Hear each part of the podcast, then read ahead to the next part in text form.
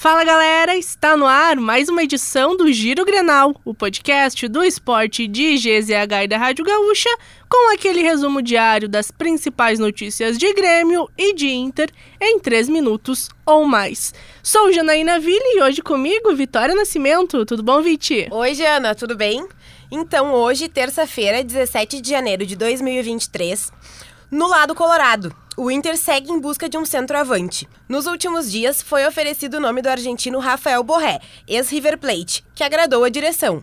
Porém, a situação esbarrou nos valores altíssimos pedidos pelo Frankfurt, atual clube do jogador. Os alemães recentemente recusaram uma proposta de 10 milhões de dólares do futebol mexicano pelo argentino.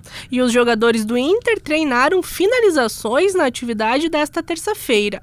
Em campo reduzido, o técnico Mano Menezes orientou que todos os atletas chutassem a gol, em exercícios que simulavam situações de jogo. Mais uma vez, a baixa foi o volante Johnny, que segue com dores no pé direito, mas ele deve ser atração na estreia no Gauchão no domingo contra o Juventude.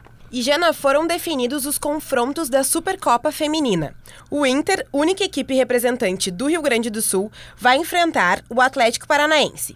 A partida será em Porto Alegre, com o Colorado como mandante do jogo.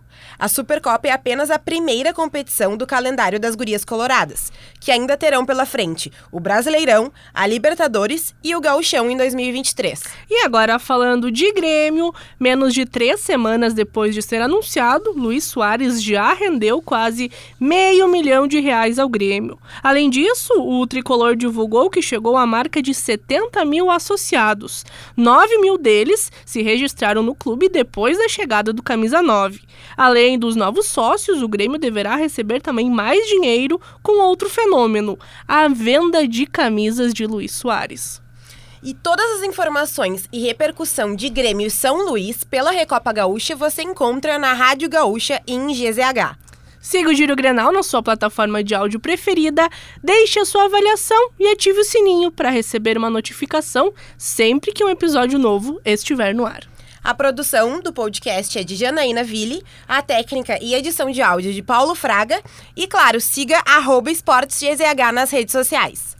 Ô, Viti, tu viu que hoje o Tite assinou a sua rescisão com a seleção brasileira, com a CBF certamente vai entrar na fila do Cine amanhã. Com certeza ele vai estar por lá, mas quem será que vai entrar na seleção brasileira para ser o técnico dos próximos anos? É a pergunta que não quer calar.